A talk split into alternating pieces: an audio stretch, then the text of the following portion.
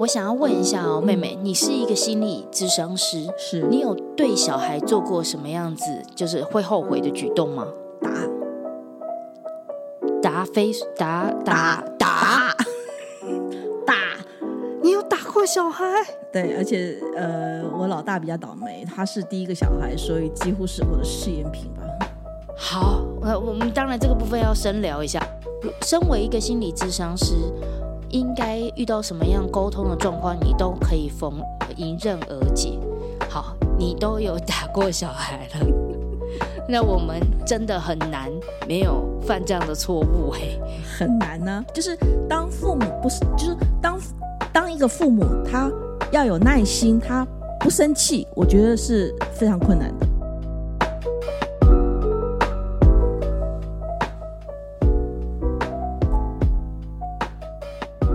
好，欢迎收听《孩子喜欢跟我喝好几杯》，我是黄小胖。我是妹妹，我们聊一聊，你有做过什么样很后悔的事情吗？我是说，当妈妈。哦，当妈妈，当妈妈做的错事才多嘞。当妈妈为什么会做了很多错事？呃，很多事情，你你知道吗？虽然有是学心理的，然后你有一些工作的经验，但是呃，想象、理论跟实物上面其实还是会有距离，一定有距离的啦。对啊，书本上都教你怎么样教啊？呃，书本上都说教呃对孩子要有耐心嘛，对，但我们真的有学过什么叫做耐心吗？没有啊。行为上什么叫耐心？呃，不发脾气啊，然后你同样的话，你讲再多也不能够生气啊，然后你呃对待孩子要都很温柔啊，然后要反复的，然后用不同的方式教小孩啊，耐心，嗯，我好想知道心理智商在考试的时候嗯会有就教你怎么样表现耐心吗？嗯我有听说要有要比照那个医生国考，你知道医生国考有叫一个叫 OSCE，你有没有听过？没有。哦，那个就是有标准化病人去询问，去让医生问诊，因为很多医生不会问诊，哦哎，对他不知道要怎么跟问病人问题，哦，对，所以呢，国考里面呢，医生国考里面有一个问诊的考试，它是一个情境测验。听说心呃未来心理师的考试也要有这种情境测验，因为纸笔测验考不出情境来啊。哎，那我觉得心理智商的考试应该要聘请专业演员去考。我有去，我其实我本身是标准化病人，我自己是。然后我们那个时候的受训就要受那个呃演员训练，我有有聘请那个导演专业的导演来教我们怎么怎么演病人。这个考试也太复杂了，所以嗯、呃要有人负责演病人，也要有人负责演心理师。呃，有有人负责演个案，就是如果说是智商心理师考试的话，应该是要有人负责演个案，然后让智商心理师来询问他发生了什么事，然后来去做一个简单的智商过程。像这样子的，就是以此类推，是好同理可证，或者是说感同身受，反正就是要你换位思考。好，我以上讲了很多的成语，我想说的事情是。如果今天个案来到这边，他跟你聊一聊，他说：“是对我回去应该多多赞美我老婆。”他回去，然后看着他老婆，就是说不出赞美，是，应该是是很常见的事吧？呃，当然啊，当然，因为呃，从他进门到要回去赞美他老婆，基本上中间还是会有一些过程啊。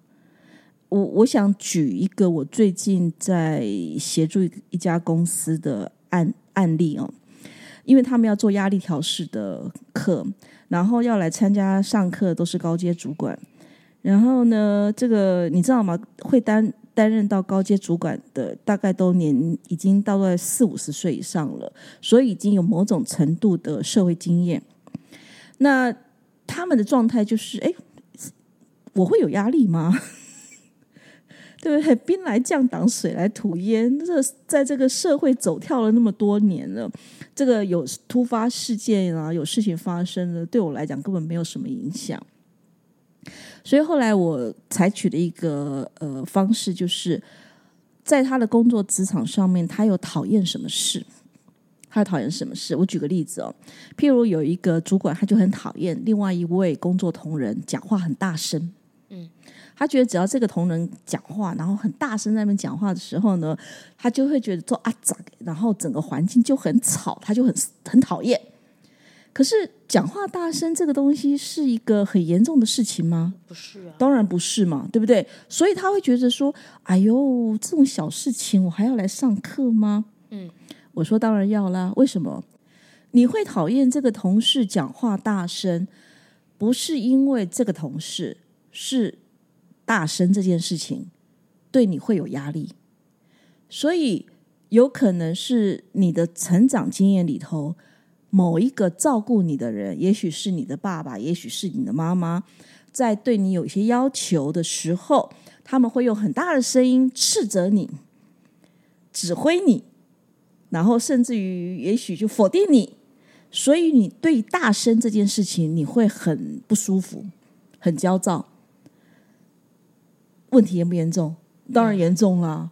所以已经不是说这个同事讲话大声有压力这么单纯而已啊。所以其实就算是我们看着别人，然后告诉别人说：“你只要负责耐心就好了。”你可能。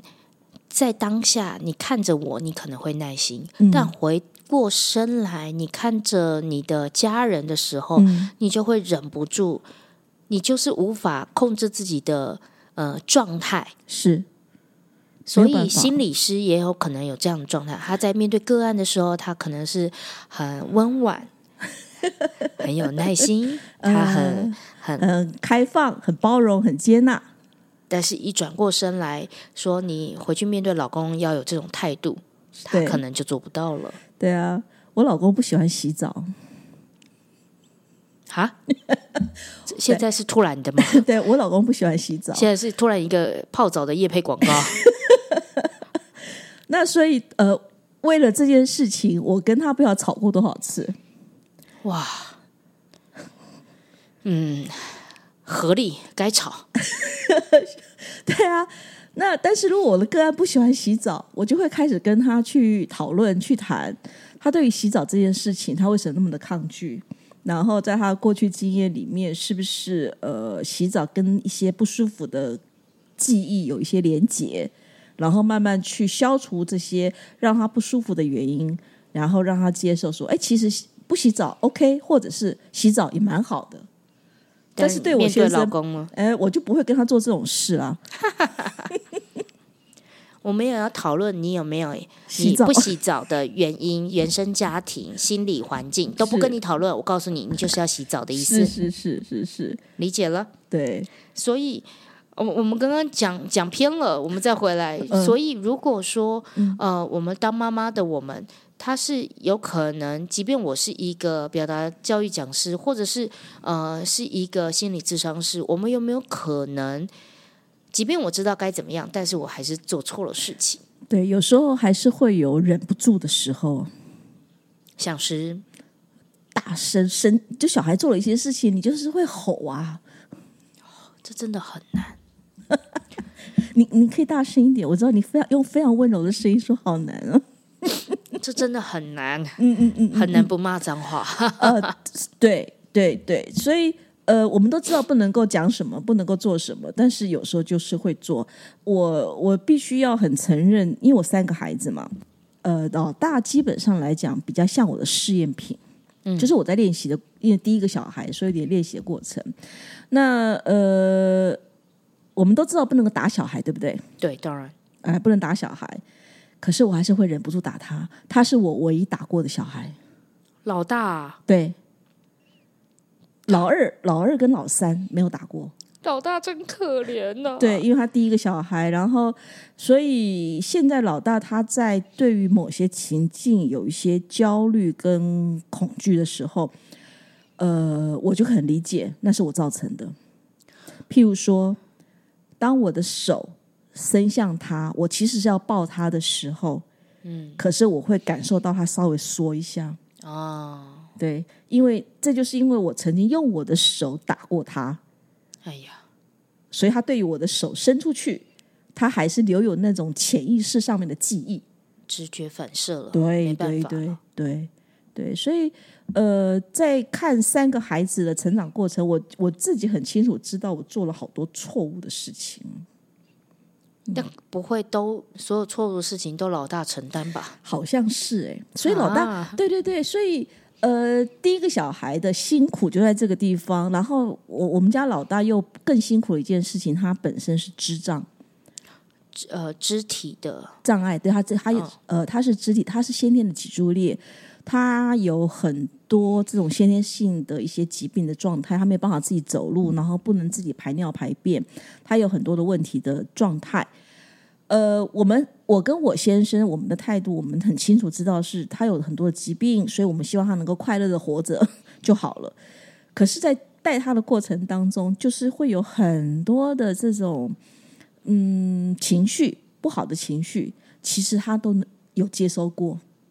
譬如说，因为生他的时候，我跟我先生呃结婚才没有两年三年嘛，嗯所以我跟我先生的磨合期，嗯，在这段时间里面也会有很多的争吵。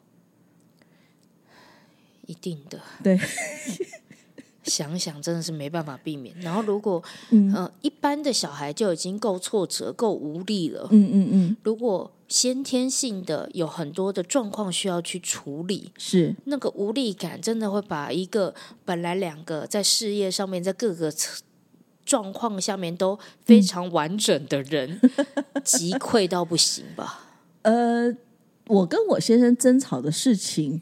不不一定是来自这个孩子啦，嗯嗯，不过就像刚刚我讲的，他不喜欢洗澡，就够吵啦、有道理，对，然后小孩就在旁边听啊，有道理。对啊，那旁边听了之后呢，他还不一定知道我们两个人的沟通方式，或者他也不是很清楚晓得我们的争吵是在什么样情况下结束，可是他就感受到那种情绪了嘛。这个东西就是很直观的，嗯嗯嗯，在他的面前，在他的所有的触觉、感觉、所有的感官打开来，他就是会去吸收到爸爸妈妈不开心。对，那这不开心，他一定会有一些有一些记忆，有一些刻痕在他的脑袋里头。那这些刻痕是不太能够去除的。然后因为呃，老大被我打打过，对不对？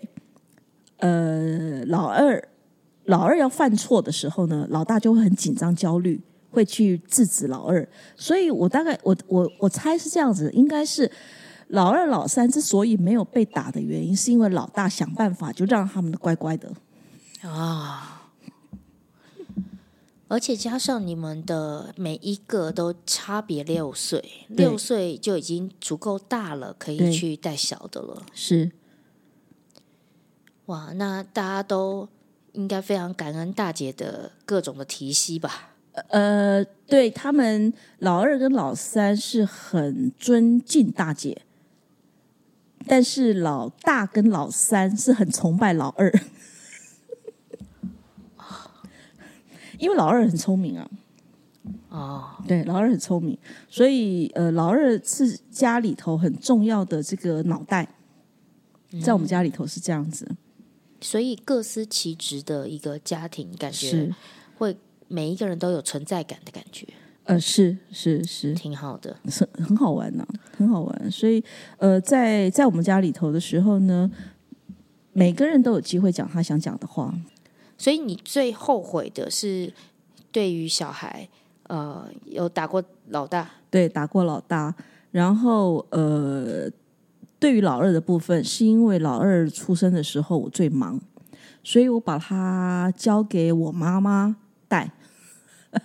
嗯，那交给我妈妈带，他呃，他他会听，这是他长大以后来跟我讲的，他会跟我妈妈吵架，所以我妈妈到现在还很受不了老二的脾气。那老三的部分呢？哈，我更后悔，因为老三出生的时候刚好是我妈妈退休，那她是完全是我妈妈带的。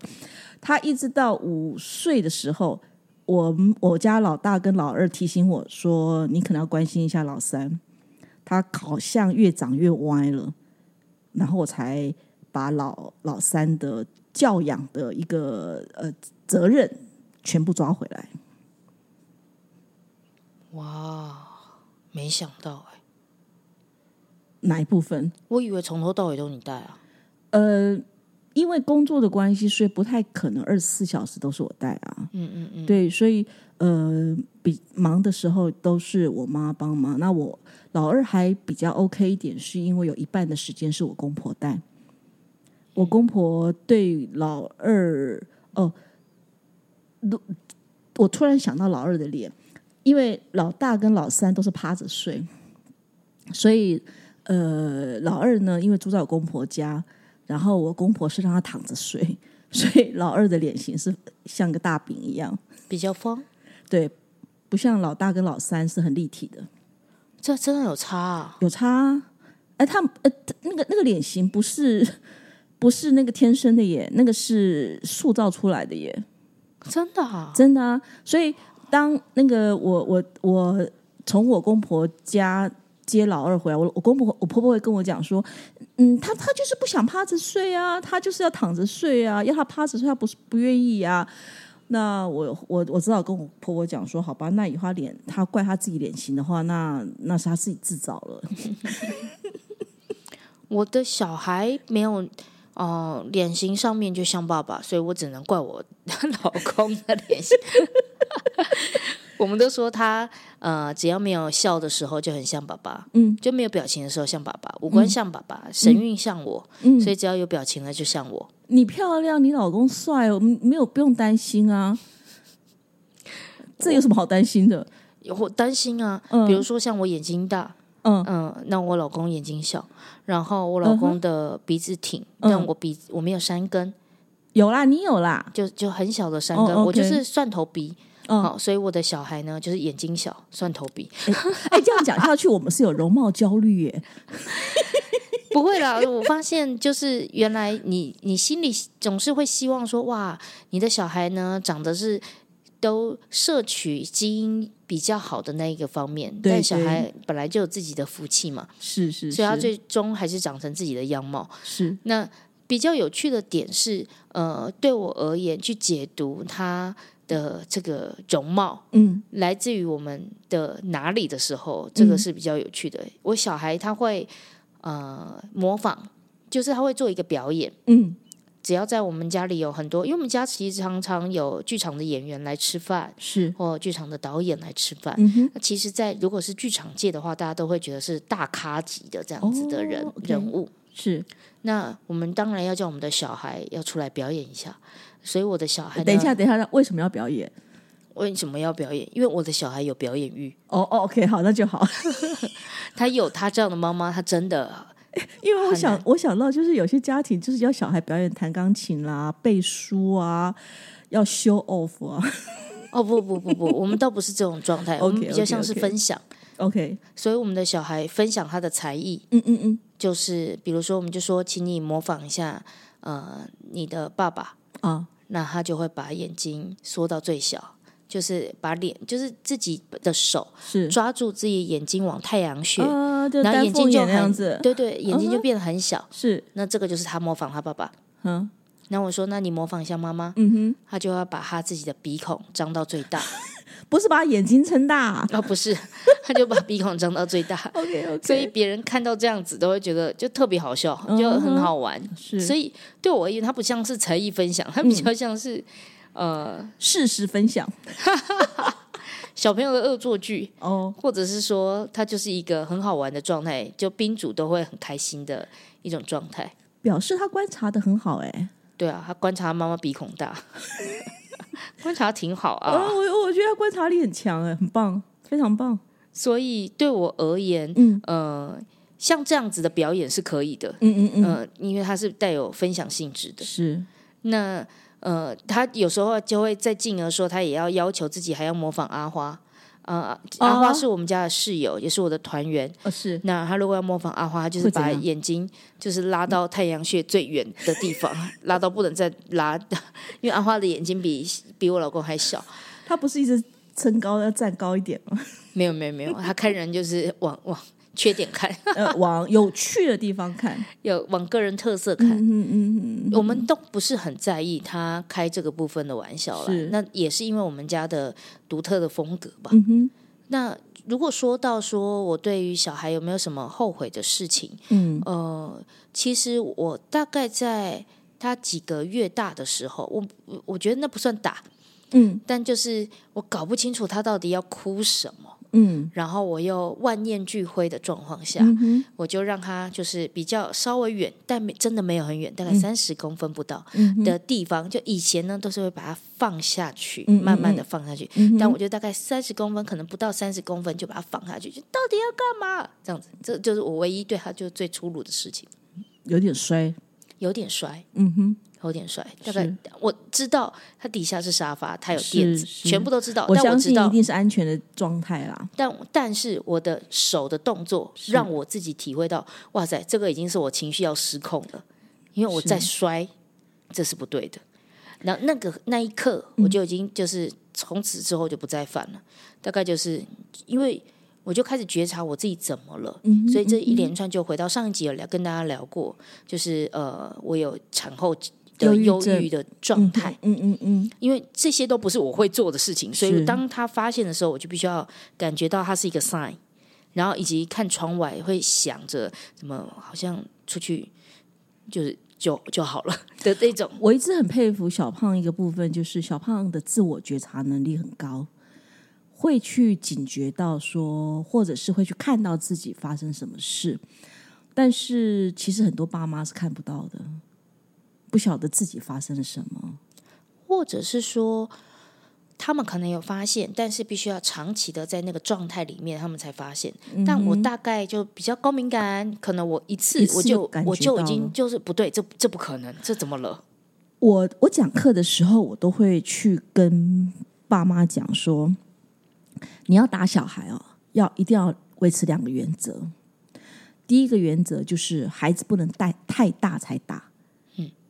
嗯，我们讲三岁定终身嘛，是对，所以大概差不多三岁左右之前，他对痛这件事情比较有感觉。你要打的话，要在这个时候之后就不要打了，这是第一个。第二个呢，是你不能够生气的时候才打小孩。嗯，就是你打小孩，那个打小孩这件事情，它是一个呃你在教他的一个方法，不是你发泄情绪的方式，所以绝对不能够生气的时候打小孩。我每次讲到这边，听我课的爸妈都会说：“啊，我不生气，我干嘛打？” 就是我我如果不生气的话，我就不会做这些事啦。可是我们在提醒他，就是所有事情都是做的很有意识，对对对，不是说什么东西都不行，但你必须要有意识的知道你正在发生什么事情。是啊，是啊，是啊。所以也就是说，当如果你今天要担任爸妈这个角色，我觉得最最大的修行或者是挑战，其实就是对自己的情绪这件事情。你情绪是很容易失控，你当你失控了，你不知道自己在干什么的时候，呃，你的孩子其实是蛮危险的。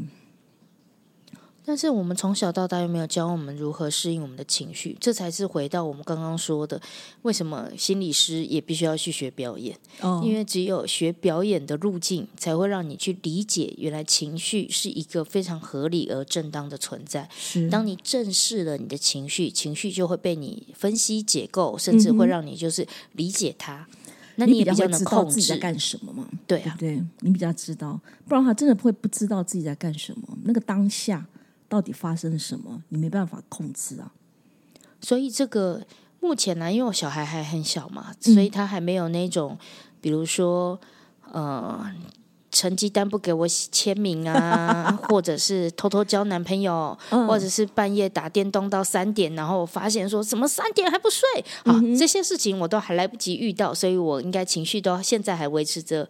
很平稳的状态，嗯不知道未来还会发生什么事情，在考验着我的修行。所以你现在可以想象得到说小朋友发生什么事情是你会没办法控制自己的情绪吗？安全相关的，？OK，那紧急状态嘛，一定的啊、对不对？你马上一定要他制止他，不让他去做嘛，这是一定的。大概就是我知道我呃最明显的紧绷状态就是跟安全有相关。我记得有一次他很小，我刚刚说到那个状态呢，是他大概几个月大，哈嗯嗯嗯，那我非常的无力。在几个月，就是大概一岁多两岁的时候，有一次，呃，他有呃眼睛的状况，所以我们去医院医呃，就是反正就是去有需要点眼药水。是好，如要点眼药水，可是他把眼药水藏起来了。那他那时候还不能理解，对，就玩躲猫猫嘛。然后我就、嗯因为这个，就是这一种跟安全相关的事，都特别容易让我就没有办法控制自己。所以当时呢，就是呃，我好像是一定要他找到眼药水，不管他再怎么累，哦，OK，好，我我忽略他的感受，对我来说就是一个呃需要警讯的，就是是对我自己需要警讯的，是。就是我为什么在那个时候这么执意，他要他要做这件事情，对一定要找到眼药水，嗯哼嗯哼，因为这个是对他的身体的健康的问题嘛，对不对？对对对对，？OK，我刚刚想到的安全部分比比较是说他去碰那个什么插座啦，或者是要玩火啦，或者是突然要爆冲过马路啊，我以为这我以为是这些事情，这些都会有，但这些的就是我会严肃的跟他讲，但是那嗯个严肃不至于到我会觉得有一个状态，但我的呃都是在闷烧，哦，然后宣泄情绪。是这里才是我需要警讯的。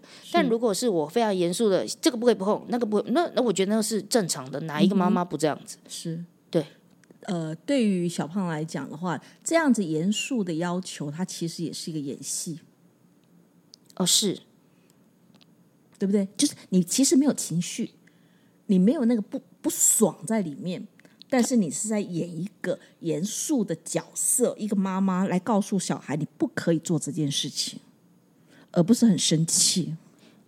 也就是说，嗯、我分辨那一个闷烧的自己是他的怒跟自己有相关。嗯嗯嗯，可是如果我很严肃的告诉小孩不要碰这个，不要碰那个，嗯那个对我而言就是我需要让他知道，可是跟我真的心情没有相，关。对对对，没有错，没有错，那是 OK 啊，对啊。那就怕的就是，我觉得比我会比较担心的是，有些爸妈就是在那个不只是情绪闷烧，是是烧过头了之后呢，整个发泄出来了。那其实过了两分钟才发现到自己到底做了什么事情。嗯有时候真的是很难免。对，就是呃，那个耐心，就是你今天怎么样对孩子所发生的所有的事情，你都不要有那个愤怒、生气、不舒比较负面的情绪存在。我觉得那个真的是需要去思考的一件事情。譬如说，我举个例子哦，当你呃呃，就是小孩子，你跟你跟你的亲戚朋友们在一起嘛，他们也有小孩，然后呢，他们就会很得意的告诉呃所有的亲戚朋友说啊，我的孩子这次考试考了第几名，或者是说他今这次去参加什么比赛拿到了第一名，类似这样子很 proud 的时候，那因为我自己本身不是一个很在乎这种成绩成绩的，就成绩表现的人。可是我听到的时候，我心里还是会有一些起伏，嗯，就是哦，很好啊，恭喜你啊！我嘴巴上面是这样讲，可是心里还是会有一些起伏，会觉得说，嗯，为什么我的孩子只能这样子？可是我要把那个东西要放回去，要塞回去，不能够把它呈现出来。在我教表达的过程中，我会教停格觉察，然后就很像在心里面浮现一个按钮，那个按钮是你绝对可以选择你要讲什么样的话，但你现在选择了讲这个话，它的副作用是你决定要承担的吗？你有思考过吗？好，如果你决定要承担，那其实你就做你自己。我真的不是我做的，我真的亲耳听到，就有妈妈就转过去跟自己的孩子讲：“你看，你就是不像谁谁谁，你怎么自己这么糟，没有好好的努力。”我就曾经亲耳听过。那这个对孩子有没有什么样子的伤害？嗯，指日可待。完全能理解。我最近刚好在教学状况上，在教呃我的学生比喻的重要，嗯哼，就是我们在表达的状况，比喻很重要，因为你用比喻的方法，对方比较容易很快的听懂。是那我的学生就跟我回馈说，他有这样的比喻，但他觉得不太 work，因为他面对他的员工，然后跟他说：“你就像那个某某某一样啊，时间管理怎样怎样怎样怎样，然后贴便条纸提醒自己该做什么事，不该做什么事，你就像那个人一样就好了。”那个不是比喻吧？那叫比较，比较像比较啊。那他的，但是他的比喻，他的他对于比喻的理解就是比，比方说另外一个人嘛，OK，for、example，这样子是不是？对对对对对但在呃表达的世界里面，比喻非常的重要。你比方另外一个人也是非常的合理，嗯但当然我们都理解说，他这样子的比较会让那一个人当事人会不舒服，所以他就硬是不要往那个方向去，这也是嗯很可能的。可是我也相信，身为一个老板，他可能心里急呀、就是对，这就是你你可以去做跟某某人一样的事情，可是其实，在那个讲的过程当中，其实就是贬义了那个呃被说的人，因为没有比较没有伤害啊，一比较就有伤害了。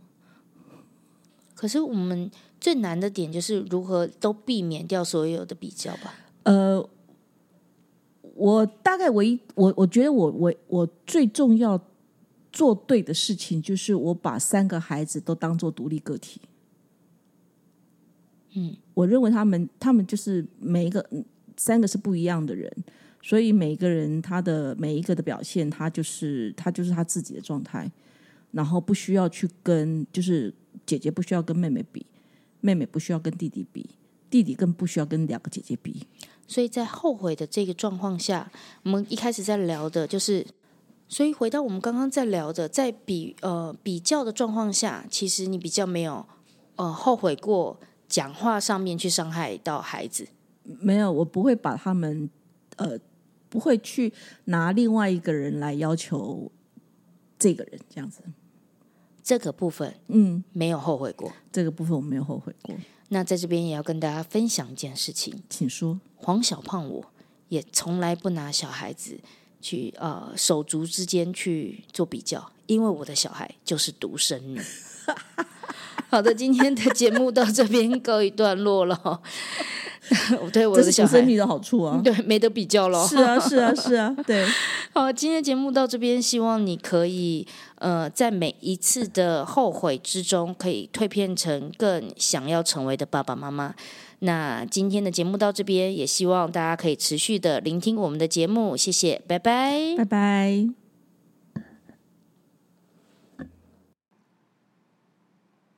喜欢我们的节目，可以订阅、追踪、下载 Podcast 到手机，或者可以赞助哦。Apple Podcast 的听众记得帮我们按订阅，留下五星好评，或者可以小额捐款，让小胖跟妹妹继续陪伴大家。如果你特别喜欢妹妹，想要找她咨商的话，可以搜寻好合的官方 LINE 小老鼠 H O W M A T C H 二五二九，或者是好和顾问粉丝专业。如果想要学习表达，可以搜寻黄小胖官方网站，或者是官方 LINE 小老鼠 P O N P O N Y E L L O W，相关讯息都在资讯栏。